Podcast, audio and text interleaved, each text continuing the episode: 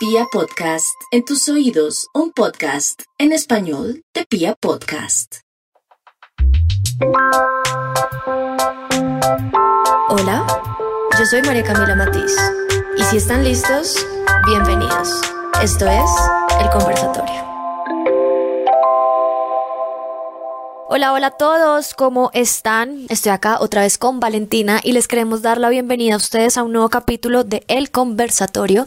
Qué felicidad volver a estar con Vale, esto ya se volvió literalmente un proyecto eh, compartido con mi querida amiga del alma Valentina Montoya. ¿Cómo estás, Valentinita? Muy bien, muy feliz de estar acá otra vez compartiendo con ustedes todo sobre la vida real, genuina. Sí, estamos, eh, hoy estábamos en este momento poniendo en Instagram que estamos un poco ofendidas con el contenido tan poco profesional y tan falto de sinceridad de muchas personas, pero bueno, eso es otra conversación de otro día. Por ahora, les quiero contar de qué vamos a hablar hoy. Por primera vez, Valentina no sabe el tema eh, del cual vamos a hablar, entonces pues me parece chévere porque cuando a una persona le hacen preguntas, eh, la persona va a contestar desde la inconsciencia. Cuando uno se prepara para algo, eh, pues uno ya sabe qué va a decir y normalmente pues uno quiere decir las mejores cosas o cosas que de pronto, no sé. O lo protejan a uno, como desde la identidad, y entonces esto es mucho más natural y es como más real. Exacto. Teniendo en cuenta que esto es muy real, obviamente, siempre lo hemos dicho, pero, eh, pero igual eh, hoy vamos a hablar desde la inconsciencia, desde su inconsciente, a ver usted qué tiene guardado por allá en su corazoncito. Y por eso no le conté de qué vamos a hablar, pero eh, va a estar muy chévere. Entonces, este capítulo se va a demorar nada más 20 minutos porque el tema es bastante extenso, es muy especial porque vamos a hablar las dos desde nuestras inseguridades eh, y pues vamos a querer que todas las personas que se conecten estén súper identificadas porque pues quién no tiene inseguridades en esta vida. Van a haber más partes, ¿no? Exacto. Hoy vamos a empezar Solamente. se va a dividir en tres. Tres. Muy bien. Lo primero es decir que inseguridades tenemos todos y que todos, todos los días nos levantamos a tratar de vencerlas. O sea, cada quien tiene inseguridades distintas, pero no son ni tan distintas. Yo creo que las inseguridades de las personas son muy similares, cada quien pues con sus, eh, no sé, con sus toppings diferentes y con sus experiencias, pero la realidad es que el miedo interno que tenemos todos a la pérdida es el mismo, al rechazo, es, es la misma, o sea, como que en te- al fracaso. En, en teoría como que el miedo como tal es a las mismas cosas, cada uno con, pues, con Sí, sus... se representa diferente, pero casi que siempre a todos nos piden lo mismo que es ser unos cracks. y obviamente nos da, en todos los sentidos, ¿no? En el amor, en el trabajo, y pues a, a todos nos da pánico no lograr eso. Exacto. Eh, yo podría hacerle una pregunta a usted en este momento. ¿Usted en este momento siente miedo de algo en su vida? 100%. ¿De qué? Siento miedo al fracasar, por ejemplo. Digamos que laboralmente, aunque me está yendo muy bien y todo en la vida, siempre hay como un miedo o una insuficiencia de que siempre quiero más, eh, porque a veces me identifico con esa parte de mí que quiere éxito y que quiere ser reconocida eh, y, y muchas veces me da miedo no lograr las cosas, no ser suficiente para alguien, para mis pacientes, eh, de pronto cometer errores, como ese, ese riesgo que uno siempre tiene que tomar en la vida en esas cosas, a veces me da miedo, bastante miedo tomarlo. Usted desde su corazón, ¿por qué cree que quiere ser reconocida en lo que hace? Eh, yo creo que hay una parte de mí, esto está fuerte, pero hay una parte de mí que, que sabe que soy suficiente sin esas cosas, como hay una parte de mí muy fuerte que viene del ego, porque todos tenemos ego, eh, que siente la necesidad de nutrir una identidad para sentirse suficiente. Entonces muchas veces pasa que eh, en temas tan sensibles como para mí, no sé, por ejemplo el deporte, el deporte como el, como el ciclismo, que para mí es súper importante que me vaya bien, o con la psicología, si por ejemplo me va mal con un paciente, eh, yo empiezo a sentir que si algo de eso sale mal, dejo de ser suficiente. O sea, lo correlaciono inmediatamente con que de pronto hay algo mal en mí, que hay algo inadecuado en mí, cuando realmente no, pues no es así. Pero yo racionalmente sé que no es así, ¿cierto? Porque yo puedo estudiar mucho el tema, pero emocionalmente sí lo siento y realmente uno siente una inseguridad eh, y por eso es que uno muchas veces busca como esas satisfacciones exteriores o que alguien lo apruebe a uno, eh, etcétera. Sí, de hecho, pues ojo que estamos hablando con una psicóloga, ¿no? O sea, esto es, esto es más raro que todo porque pues una psicóloga también tiene una vida y una persona que tiene tanta experiencia escuchando a otras personas, yo por eso no quería también contarle lo que, lo que le voy a preguntar porque pues es una persona completamente real que así sea psicóloga, ya está en, en este momento está hablando desde su experiencia también. Entonces me parece chévere lo que estás diciendo. Bueno, eh De hecho, hay mucha gente que se queda guardada en una chocita de seguridad y reconocimiento, siendo completamente infelices solamente por sentirse identificados. Entonces, hay gente que tristemente toda la vida dura muy triste, eh, simplemente dándole gusto a la identidad, o sea, al ego, y simplemente nunca se reconocen. Sí, eso es como que uno empieza, y nos ha pasado a todos, a sobrevivir la vida más que vivirla, porque uno está buscando llegar en la noche y decir, hoy logré cosas, eh, hoy sí pude cumplir con lo que el deber ser o la identidad me pedía, y realmente no estamos viviendo, estamos como viendo la vida como si fuera una película y no estamos realmente disfrutándola. Entonces, yo creo que es como un llamado de atención también para que hagamos conciencia de qué tanto estamos sobreviviendo y qué tanto realmente estamos viviendo desde la felicidad y desde el amor. Exacto. Entonces, eh, para no dar más, eh, como digo, como sí, como literal vueltas, era muy fácil. Eh, al asunto, vamos a hablar de un tema que creo que es el más común que tenemos todos y creo que cuando puse la caja de preguntas en Instagram, las respuestas todas tenían algo en común y es las relaciones personales, o sea, novios y novias y relaciones como tal y todas las personas querían que habláramos del miedo. Era como el miedo al fracaso, cómo superar una tusa, cómo superar que mi ex se fue con otra, cómo superar... O sea, en realidad, si uno agrupa todas esas condiciones, simplemente se resumen en miedo. Es simplemente eso. Entonces, como vamos a hablar desde la inseguridad, le vamos a dar la vuelta al tema y hoy no vamos a hablar desde la inseguridad hacia el miedo, sino desde la inseguridad hacia el amor. Es decir, vamos a empezar desde el inicio. ¿Por qué vamos a empezar desde el inicio? ¿Y por qué les digo esto? Siempre nos olvidamos de la materia como tal, o sea, de dónde empiezan las cosas.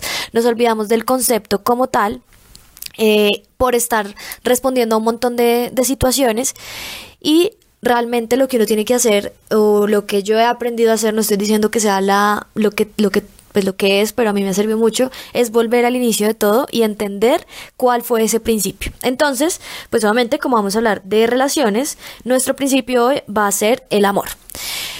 Como se va a demorar 20 minutos nada más, este 23 minutos, este podcast, vamos a empezar por la introducción. Hoy vamos a dar la introducción, el nudo en otro y el desenlace en otro. Entonces, básico, valen. ¿Cuáles son las características del amor? Yo te voy a decir eh, cuáles son mis características de, de, pues, del amor. Entonces, lo primero eh, que hay que entender es que el amor va más allá de la vida racional que tenemos todos en la cabeza como seres humanos. Es decir, literalmente, aquí lo tengo anotado, el amor va más allá del entendimiento racional. Porque yo anoto, porque cuando uno anota las cosas se le quedan a uno pues en la cabeza. Entonces, ¿qué quiere decir esto? Que el amor no se explica. El amor no es eh, algo que a ti te enseñan, el amor no es algo que tú tienes que estudiar para poder amar. De hecho, todo en el universo es amor. No solamente los seres humanos, los animales, la naturaleza, todo rige a través de una energía que es amor. Y el amor es tan grande y como te digo, es una energía que como tal no la podemos ver ni la podemos tocar. Es una energía mucho más allá de todo lo que nosotros vemos en este plano físico y esto suena demasiado hippie, pero pues es la verdad. Es por eso que el amor no se puede explicar. Cuando las canciones de, no sé, de Ricardo Arjona, no mentira, estoy diciendo cualquier cosa, pero... Ricardo Arjona sí tiene bastante de amor. pero sí, o sea, a lo que voy es, literalmente, el amor no se puede explicar. El amor no cuestiona, es, es, es, lo, es. la explicación. Exacto, el amor simplemente es. Pero ¿por qué es? Porque ya está. Ya somos eso. Exacto. O sea, nuestra esencia desde que estamos ni siquiera en la barriga, o sea, antes de eso, eh, cuando ya estamos como predispuestos a existir, somos amor, o sea, la esencia de todos los seres humanos y de todo lo que está en el universo eh, es amor. Lo que pasa es que después llega algo que es el miedo, ¿cierto? Y, y se mete en la mitad o la culpa y eso es lo que hace que de pronto pensemos que no hay amor, pero realmente siempre está dentro de uno y es, yo lo relaciono mucho también como con con la grandeza, como no la grandeza del ego, sino la grandeza real que somos, que es la esencia del amor. Exacto, por eso es que es importante volver siempre al inicio, cuando uno ya se deja guiar por el ego, por el problema, por la pelea con este, por mis miedos, bueno, lo que acabas de decir, uno pierde el centro y es el amor. Cuando uno vuelve a la definición de el principio, volvemos a lo mismo, o sea, a esa semilla, uno ahí vuelve al presente. Entonces, yo sí les recomiendo lo que les dije al principio y fue volver a la materia, que es el amor y grabarse eso. Hay dos cosas para que ustedes entiendan que es algo que a mí me sirvió y esto es después de muchas terapias y después de muchas experiencias que yo entendí y esta es la mejor definición que quería compartir con ustedes. Para que, ¿cómo hago para sentir el amor? O sea, literalmente, ¿cómo hago para sentir que lo que yo estoy viviendo en el momento es amor? Les voy a hacer la siguiente comparación que me la hicieron a mí hace, hace unos años y me sirvió full. El sentimiento más parecido al amor es la verdad. Véanlo desde este punto. ¿Uno cómo hace para negar la verdad? Valentina, ¿cuántos años tienes tú? 27. No, usted no tiene 27. Sí tengo. No. Niégueme que tiene 27. No, no le puedo negar. ¿Por qué? Pues porque es la verdad. No hay nada que hacer. Exacto. Esa lógica es, es tan lógica que hasta suena tonta, ¿sí? Pero porque es la verdad. O sea, la verdad es algo que uno tiene tan metido en uno que a ti te pueden decir un millón de cosas y no va a cambiar nada porque tú estás convencido de lo que está pasando.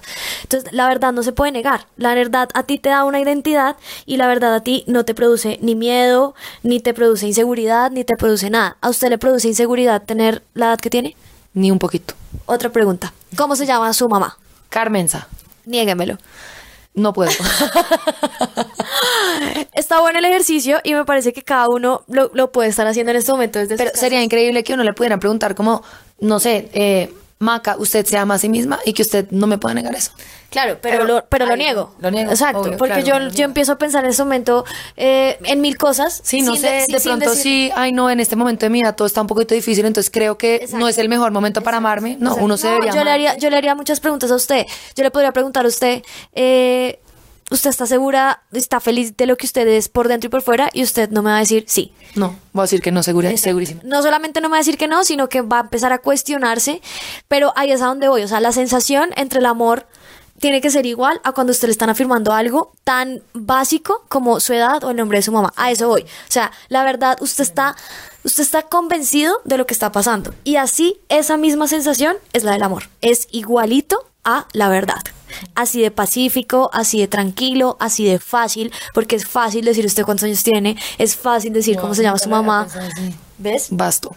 Sí, entonces esa fue la relación que a mí me hicieron en ese momento y me pareció demasiado, demasiado acertada porque pues uno está tan, tan seguro que puede llegar, yo le puedo llegar a decir usted, usted tiene 30 años, usted tiene 30 años, usted tiene 30 años, usted tiene 30 años y usted me va a decir loca, loca, loca, loca y todo el tiempo va a estar segura de sí misma porque usted sabe que usted tiene 27 años. Sí, porque es una afirmación que eh, no tiene por qué ser como discutida dentro de mí o, o cuestionada, como lo sí puede ser si yo me amo lo suficiente, Exacto. que no debería ser cuestionado, pero pues obviamente pasa. Exacto, pero entonces para hacer el resumen, el amor es así de fácil, o sea, no es más, el amor interno, el amor propio, el amor con el otro, el amor con el papá, el amor con la mamá, todo debe ser así de fácil. Yo no sé por qué en algún momento de nuestra vida nos dijeron o nos, nos- nosotros mismos nos pusimos la barrera de que el amor es difícil, que hay que sufrir, que para conseguir un trabajo yo tengo que sufrir, que para llegar a donde tengo que estar tengo que, mejor dicho, Luchar. luchar, dor- dormir menos, eh, no, o sea...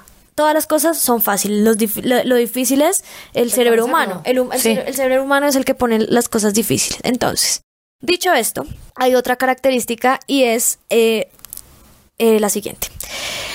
Em, no se puede explicar.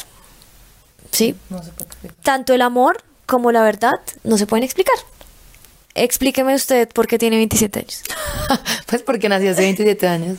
Exacto. O sea, son preguntas tontas, pero es así. Es como, explíqueme por qué el cielo es azul. Sí, todo lo que yo le responda va a sonar demasiado retrasado, pero, Pero- es porque es tan, lógico. es, es tan lógico Pero que... porque usted está convencido de eso. Convencida. Convencida, ¿sabe? Es más, ni siquiera sabría...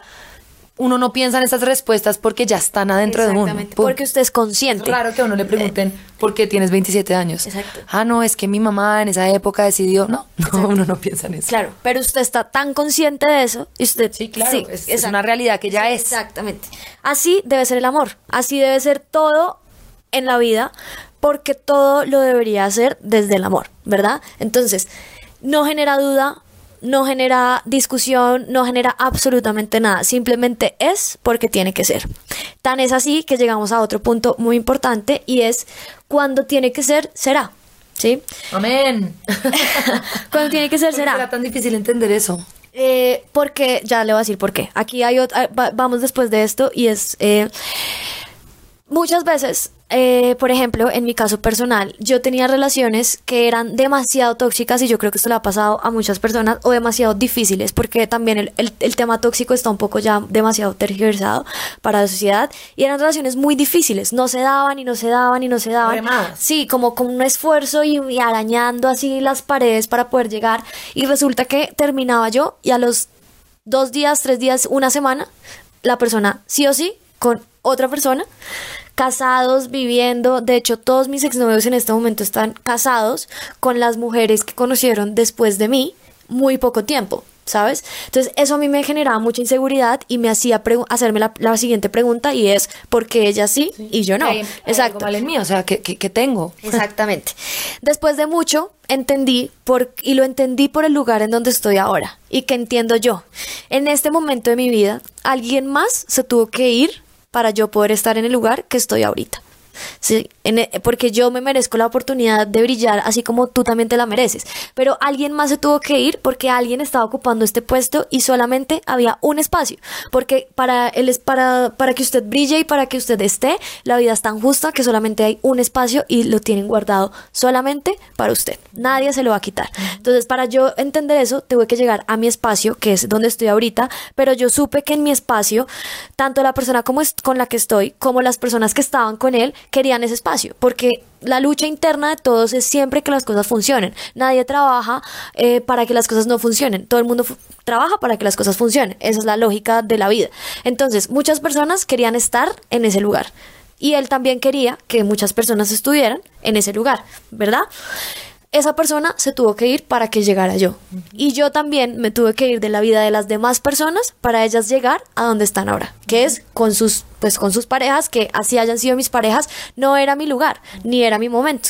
Entonces, hay que entender algo desde la humildad y es eh, hay espacio para todos. Y así como yo sé y estoy convencida, y me lo han dicho muchos libros y me lo han dicho muchas personas, que lo que es mío es mío y nadie me lo va a quitar. Ni, ni porque te quites ni porque te pongas. Exacto. nadie me lo va a quitar.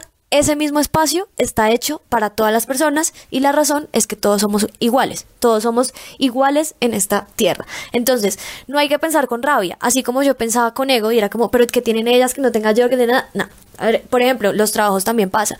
Que no, y que no, y que no, y que no. Hay gente que dura desempleada mucho tiempo, hay gente que dura luchándola mucho tiempo hasta que les llega su día y entendieron que eso era lo que tenían que vivir. Difícil, sí, difícil hasta vivirlo, sí. Difícil de entender hasta vivirlo. Ay, perdón.